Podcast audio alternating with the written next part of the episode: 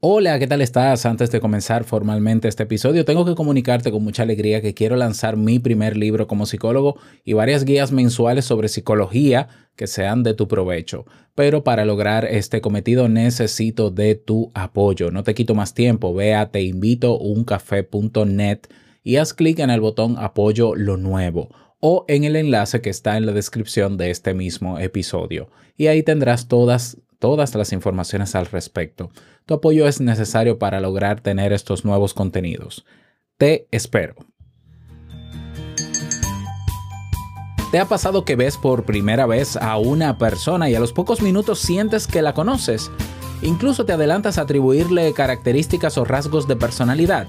No te preocupes que a todos nos pasa en mayor o igual medida. Este fenómeno se conoce como el efecto halo y es por lo común del mismo que quiero que lo conozcas y sepas cómo lidiar cuando se manifiesta en tu mente. Así que vamos a conocer lo que el cafecito nos está esperando. Si lo sueñas,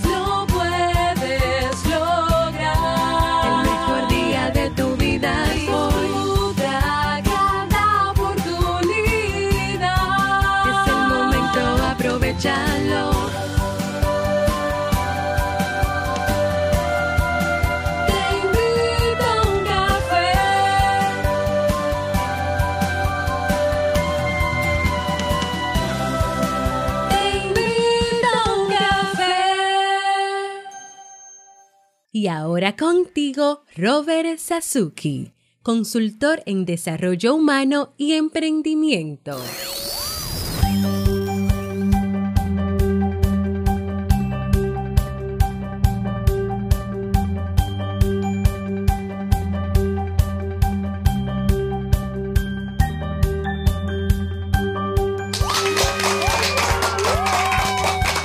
Hola, ¿qué tal con esa energía positiva, esos aplausos y aquí tu bebida favorita? Espero que la disfrutes. Damos inicio a este episodio 1290. Por fin vamos a llegar a los 1300 episodios del programa Te invito a un café. Yo soy Robert Sasuki y estaré compartiendo este rato contigo, ayudándote y motivándote para que puedas tener un día recargado positivamente y con buen ánimo.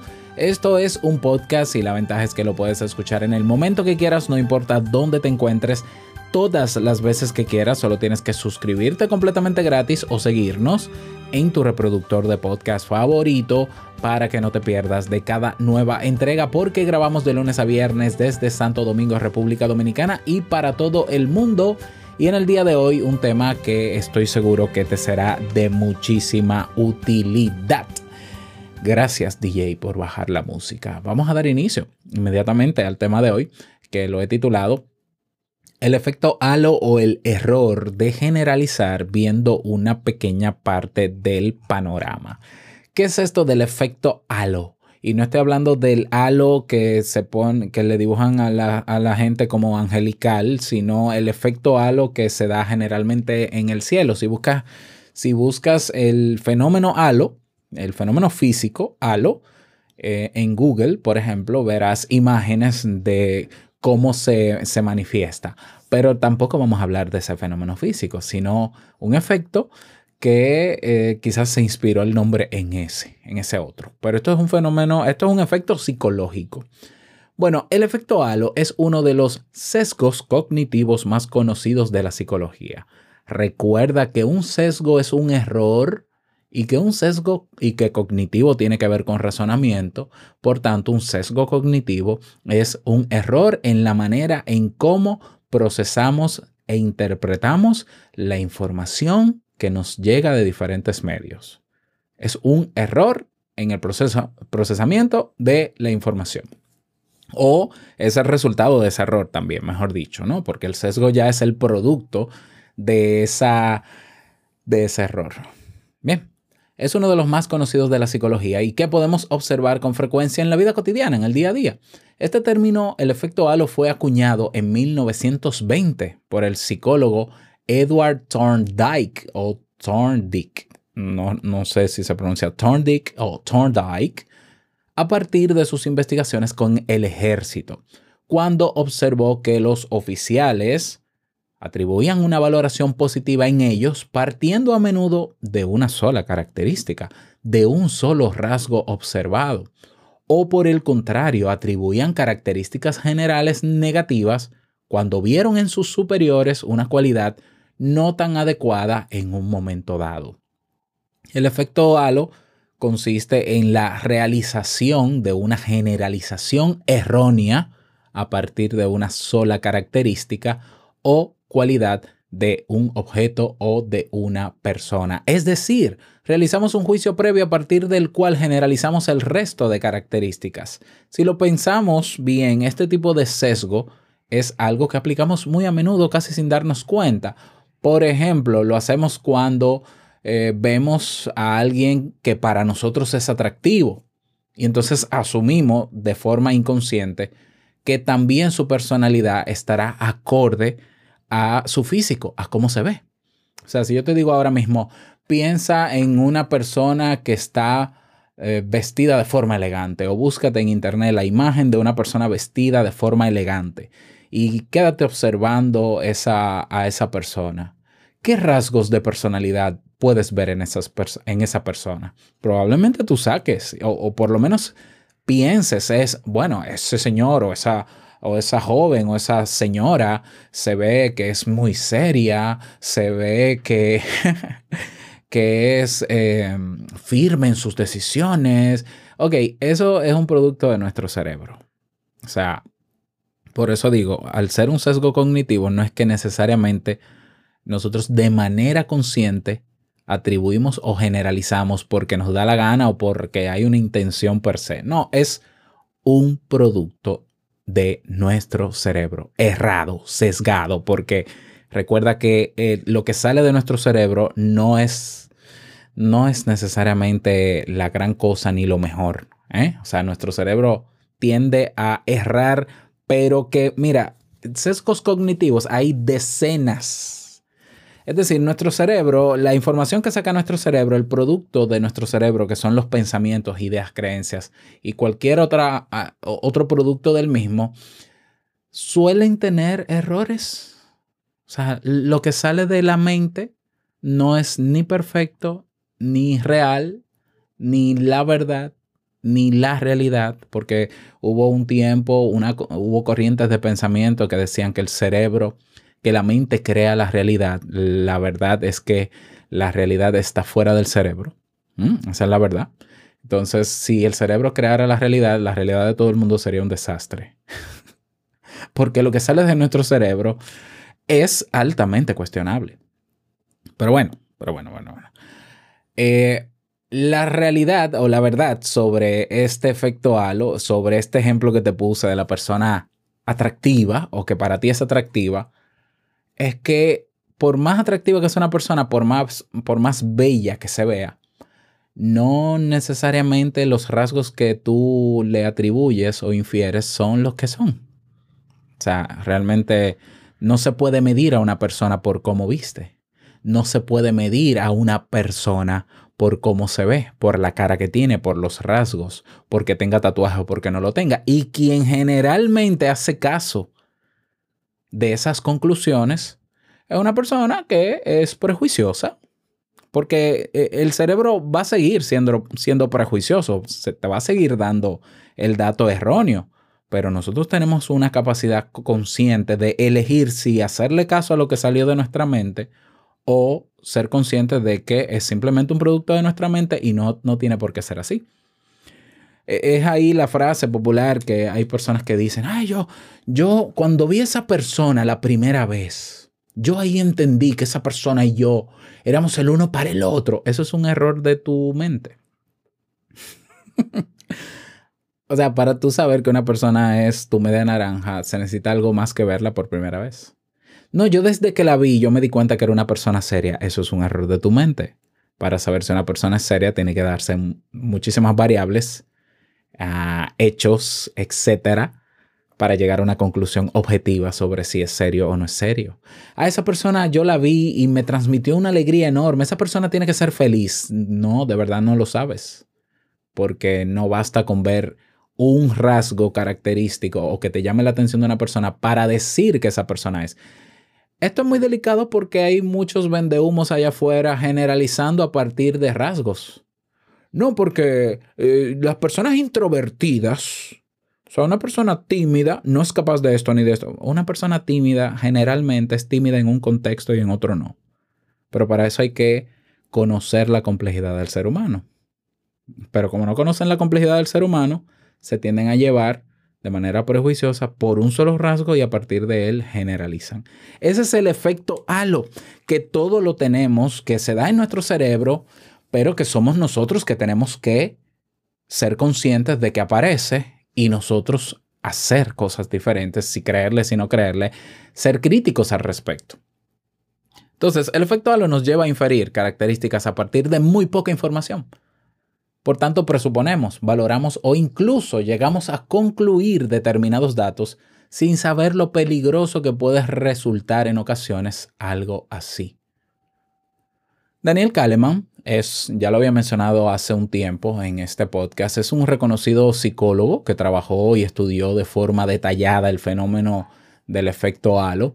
Y en su libro Pensar rápido y pensar despacio, que también es, sugerido, un muy buen libro, nos señala cómo este sesgo forma parte de cualquier ámbito de nuestra vida. Por ejemplo, si alguien es muy guapo o atractivo, le atribuimos otra serie de características positivas sin haber comprobado si las tiene o no, como que es inteligente, o es seductora, o es agradable.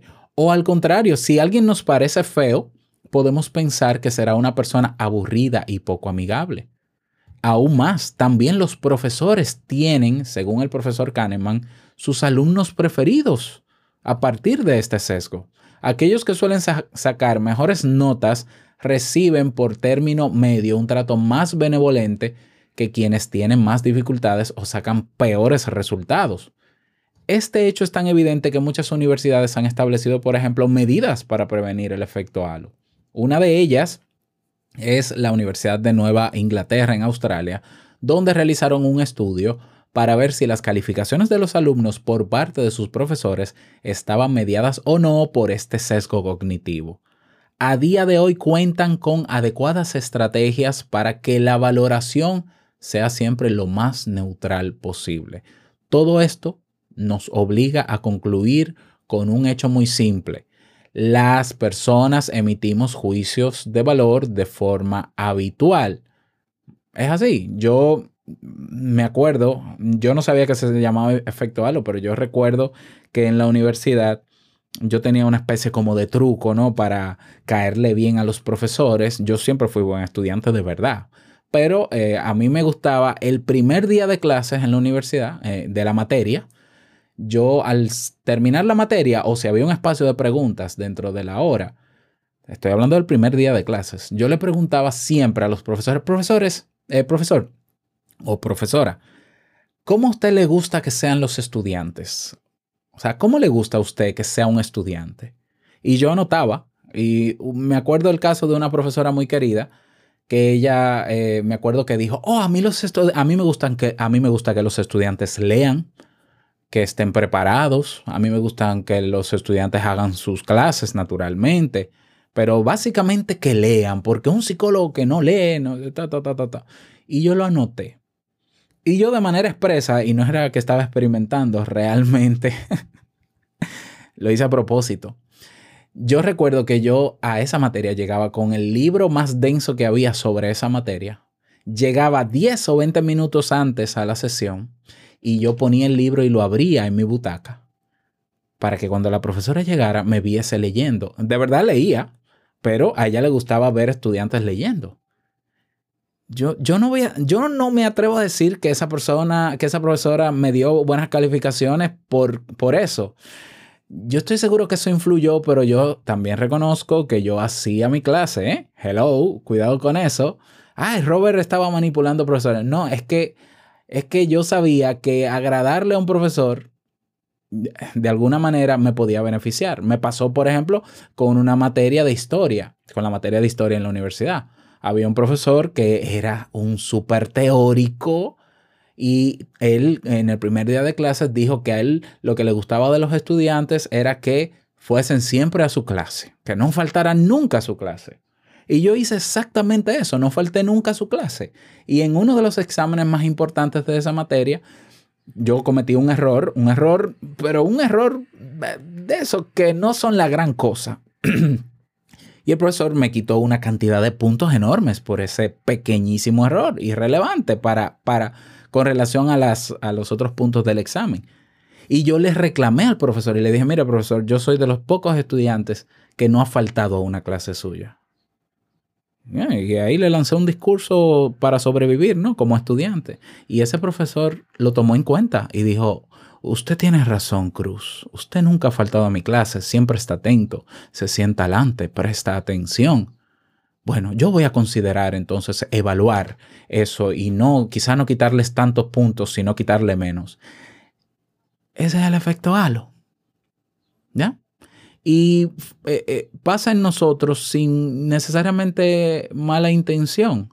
No necesariamente buscamos etiquetar ni juzgar a la ligera, pero lo hacemos por un hecho del que tampoco somos siempre conscientes. Y es que nuestro cerebro necesita hacerse una idea rápida sobre lo que les rodea.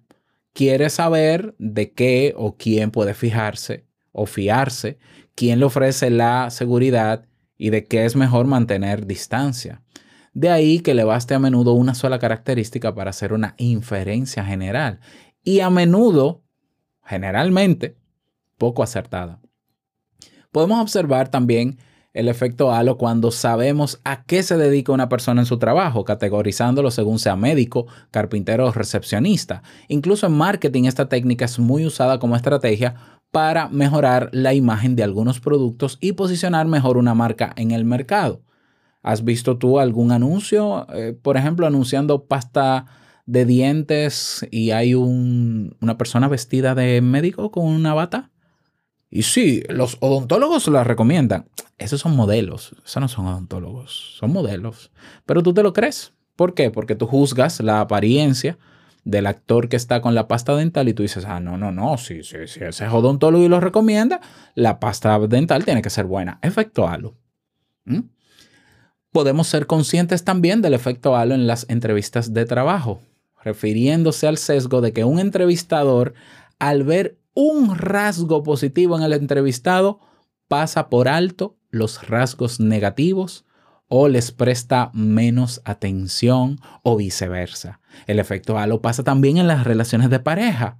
O sea, mientras están en la fase de enamoramiento, de enamoramiento o la pareja, la pareja perdón, se está conociendo, incluso sin ser novios, sin formalizar una relación, esa persona puede tener todos los defectos del mundo o características negativas del mundo, pero, ay, pero es que él es muy cariñoso o ella es muy cariñosa y eso atenúa todas las otras variables que pueden ser incluso peligrosas.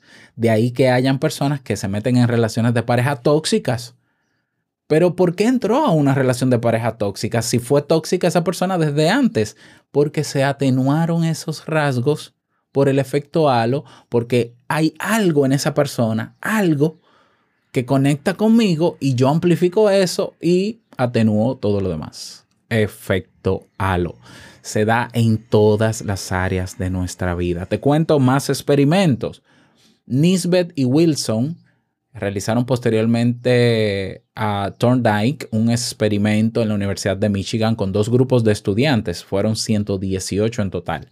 A cada grupo se le mostró un video de un profesor en clase, el mismo para ambos grupos. Se diferenciaba en su forma de comportarse, el mismo profesor.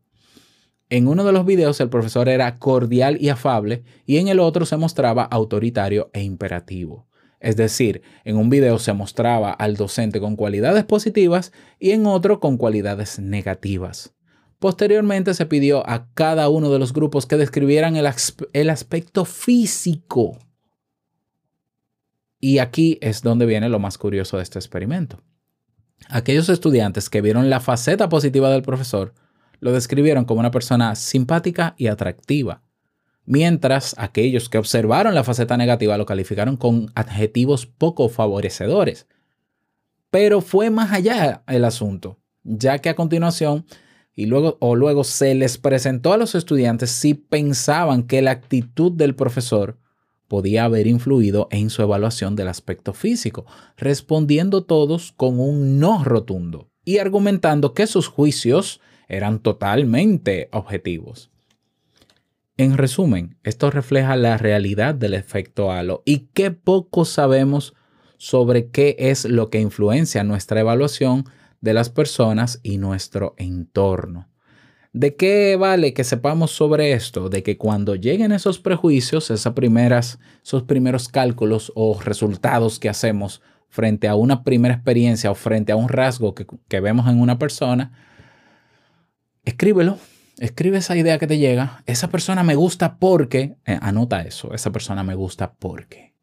Bien, tómate un día de descanso sin pensar en eso y luego ve, trata de ver el panorama más completo, trata de conocer más a la persona, trata de ver otras variables. O sea, no es que vas a ir como investigador o investigadora a buscarle la quinta pata al gato. No, déjame ver, todo el mundo tiene un lado negativo, déjame buscárselo. No, no, no. Trata de conocer más variables de las cosas antes de llegar a, una, a un punto de vista que sea lo más cercano a lo objetivo.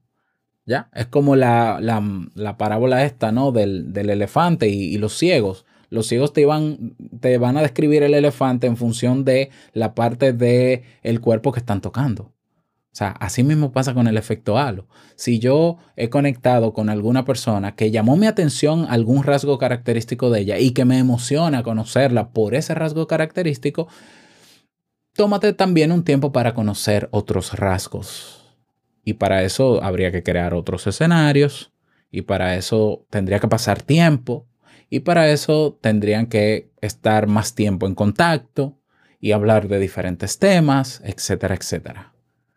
¿Ya? O sea, porque si no, eh, tú dirás, bueno, Robert, pero entonces tú me estás diciendo que sea detective privado. Bueno, yo lo que te estoy diciendo es que seas crítico de ese prejuicio que te haces de esa persona que conoces o de esa persona que tienes enfrente. ¿Por qué? Porque así no caes en el error de tipificarlo de una manera, etiquetarlo de una manera y luego que sea de otra y te decepciones. Entonces, busca siempre la verdad de las cosas, lo más completa que se pueda. A veces no tendremos el 100% de, de todo, pero busca. Que, ah, bueno, pero encontré algo que que no me gustó de esa persona o más de una cosa y lo único que me gusta es una cosa, piénsatelo, piénsatelo, analiza. O sea, aquí se trata de tomar ese prejuicio y hacerle un juicio crítico, o sea, razonamiento crítico y vamos a seguir conociendo y vamos a seguir probando y vamos a ver qué tal. Porque así no nos sorprendemos, ¿no? Cuando, cuando vemos que que al final la conclusión, y, esto, esto te lo dice un psicólogo, no, pero no porque sea psicólogo, sino porque se ha estudiado, todos tenemos lados claros y oscuros. No hay una persona, por más amable que sea, que sea buena persona. El mito de la buena o mala persona está, está, está desvelado. De hecho, lo desvelamos aquí. O sea, no hay buenas o malas personas, hay personas. Personas que en diferentes contextos van a actuar de una manera y en otros de otros. Esa es la generalidad. ¿Ya? Entonces, bueno, eh, ¿qué más? Más nada. Yo creo que con eso está bien por hoy. ¿Qué te parece? Me gustaría saber tu opinión al respecto. Espero que me escribas en Evox si me escuchas o en YouTube. ¿Qué otra plataforma tiene comentarios? Yo creo que ninguna otra. Eh, el mejor escenario es nuestra comunidad. Únete a la comunidad, ve a teinvitouncafe.net, no olvides apoyar lo nuevo y nos vemos dentro. Nada más, desearte un feliz día, que lo pases súper bien y no quiero finalizar este episodio sin antes recordarte que el mejor día de tu vida es hoy y el mejor momento para comenzar a cuestionar ese efecto halo es ahora. Nos escuchamos mañana en un nuevo episodio. Chao.